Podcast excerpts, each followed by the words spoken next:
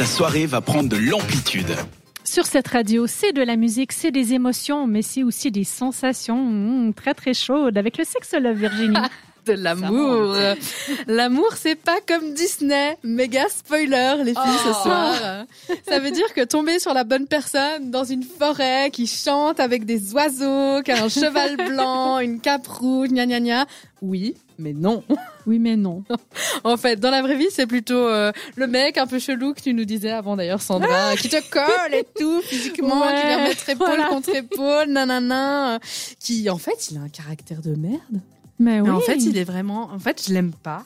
Ou alors le mec, oh, il est chiant, il laisse tout le temps ses, ses chaussettes traîner. Ou bien elle est chiante, elle, le- elle laisse son vernis euh, dans le lavabo, nanana. nanana. Mhm. Euh, Il y a aussi d'autres trucs un tout petit peu plus, un peu moins superficiels et un peu moins clichés, hein, euh, de choses qui peuvent ne pas aller dans votre couple. Ce sera par exemple par rapport aux valeurs. Ah bah si, tous les dimanches, on va chez belle maman. Bah si, on est obligé. Non mais ce dimanche, on voulait. Non, c'est dimanche, c'est belle maman parce que voilà, la famille est une valeur très importante. Des problèmes de rythme peut-être aussi. Monsieur ou madame n'est pas du matin. Ouh, ça peut être un problème. Oui, euh, jusqu'à midi, il y a personne. Jusqu'à midi, bah en fait toi tu vis ta vie dans ton coin parce que l'autre il est pas C'est chez moi, disponible. ça. Tu peux être du matin pour d'autres choses aussi. La personne, non, ça c'est pénible aussi. Oui, les, les personnalités, les rythmes, c'est toutes des choses qui, qui sont dans la vraie vie, qui sont pas dans Disney. Moi, je vous ai euh, mis ça sur Instagram en disant t'es pas comme je veux. Parce que j'avais envie d'aborder avec vous la question de deux questions un peu qui vont ensemble. Est-ce qu'on devrait accepter tout en amour, en couple? Et l'autre question, où commence le compromis? Donc c'est des choses que je me suis posées, que je vous pose aussi autour de la table. Peut-être que je vais commencer par Eliana ce soir. Je pense qu'on ne doit pas dire oui à tout, mais il faut évidemment trouver un compromis parce que si tu es en couple, tu dois donner, tu dois aussi recevoir et justement, il faut travailler pour que le, le couple fonctionne. Donc, on ne peut pas dire non à tout, on ne peut pas dire oui à, à tout. Enfin, il faut trouver un certain Un juste milieu. un équilibre. Mhm. Sandra Faire des compromis, c'est c'est une très bonne, euh, très bonne solution pour plein de petits détails comme le vernis qui traîne, les chaussettes. Il y a- il y a plein de choses que, je- par exemple, personnellement, je serais prête à faire des compromis. Et puis d'autres où je me dis, mais il faut d'abord que ça accroche dur avec la personne pour que je sois prête à entamer cette phase où je me dis, OK, je fais des compromis. Ça prend ce truc qui accroche, cette, cette étincelle, la cape rouge dans la forêt, peut-être pas, mais la chanson au moins. Je vous parle de ça ce soir parce que pour moi, j'ai découvert un truc quand même que, que j'ai appelé moi-même parce que j'ai pas trouvé ça dans les magazines, le laisser être. Donc on dit toujours faut laisser faire, mais il y a aussi le laisser être et c'est quelque chose que je suis en train de mettre en pratique et qui marche plutôt bien. Quatre petits conseils pour vous à essayer aussi dans vos prochaines relations, Allez, vos relations prends. actuelles. Le premier, c'est d'écouter.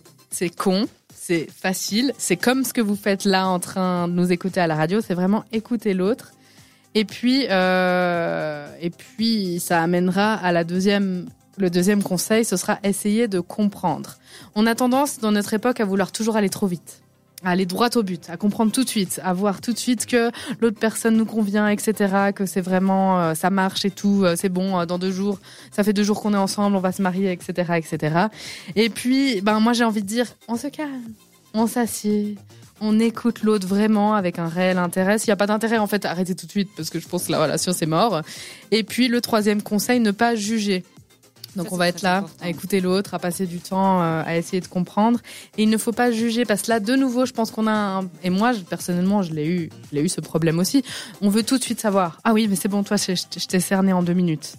Que dalle, en À fait. mettre les gens dans des catégories, dans des cases. euh, Il a laissé traîner ses Hmm. chaussettes une fois, en fait. Ça, ça fait pas de lui un mec qui ne sait pas ranger sa lessive. Enfin, voilà, il y a des choses où on va peut- peut-être un petit peu vite en conclusion. On est quand même dans une, dans une époque où tout va très très vite. euh, Le Natel, le réseau, euh, les SMS, etc. Et du coup, le, quatrième conseil qui, en fait, englobe tous les autres, c'est la patience. Il faut être patient avec l'autre. Il faut lui laisser le temps aussi de s'améliorer. Il faut pas, moi, je pense, arriver avec une liste. Ah, il y a tout ça que tu fais, ça va pas, etc. Donc, je pense, cette relation est déjà pas forcément sur la bonne pente. Et puis, euh, je suis pas sûre qu'il y ait eu dans cette historique, peut-être que les gens euh, qui nous écoutent se reconnaissent. Ah ben, je suis allée trop vite aux conclusions, en fait. J'ai pas laissé le temps à l'autre de se développer, de s'épanouir, de s'ouvrir. J'ai pas essayé de l'écouter non plus. J'ai juste dit, ah, il y a ça, c'est comme ça. Donc, je pense la patience est mère des vertus, comme d'habitude. Bien sûr, mais, mais il faut pas non plus tomber dans le piège de laisser être trop longtemps parce que peut-être on peut aussi se, se blesser si on, Bien sûr. si on attend trop longtemps pour Mhm. pouvoir euh, pour essayer de comprendre l'autre en fait. Je pense que tu soulèves un point important, pas rester avec une personne toxique hein, ou une personne qui nous convainc pas. À un moment donné, la patience, oui, et puis le jugement. Euh, comme d'habitude, je pense qu'avoir un entourage bienveillant, c'est important aussi qui puisse euh, vous aider. Donc, laisser à l'autre le temps de se révéler, finalement. Oui, puis nous Parce- laisser à nous le temps, en fait. Je pense que Oui. l'habitude va dans les deux sens. Oui. Autant Mhm. nous, ben, c'est une nouvelle personne qui rentre dans notre vie, autant l'autre, ben, c'est la même, disons la même situation. On rentre dans sa vie ou dans, dans sa vie à elle ou dans sa vie à lui sans, sans avoir non plus euh, les repères, les codes, les clés, etc. Donc je pense, euh, on se calme, on fait ça tranquille.